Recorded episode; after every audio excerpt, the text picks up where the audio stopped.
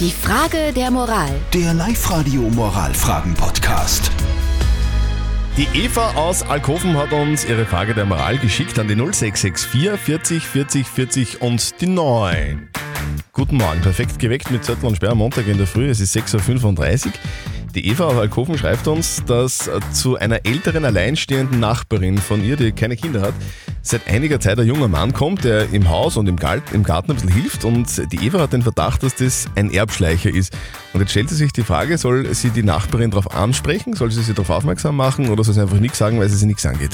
Ihr habt uns eure Meinung als WhatsApp reingeschrieben an die 0664 40 40 40 und die 9. Die Daniela schreibt zum Beispiel, also im Grunde geht das niemandem was an, aber wenn du dein Gewissen beruhigen willst, einfach mal so nebenbei sagen, ma, das ist aber nett, dass der bei Ihnen hilft. Vielleicht sagt sie dir ja dann, wer er ist.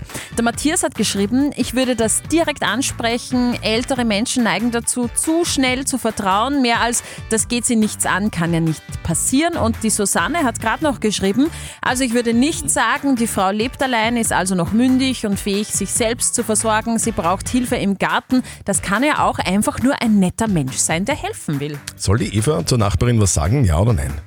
Live-Coach Konstanze was sagst du? Sicher kannst du ihr das sagen. Das ist dein Verdacht. Du kannst sagen, es kann auch falsch sein, aber es ist dein Gefühl. Und das würde ich dann noch begründen, wie du auf das kommst. Und dann kann sie überlegen, ob das so sein könnte. Also ganz klare Antwort, oder? Einfach mal zur Nachbarin gehen mhm. und sagen, hallo, der ist ständig da. Wer ist denn das? Mhm. Ist das der Enkel?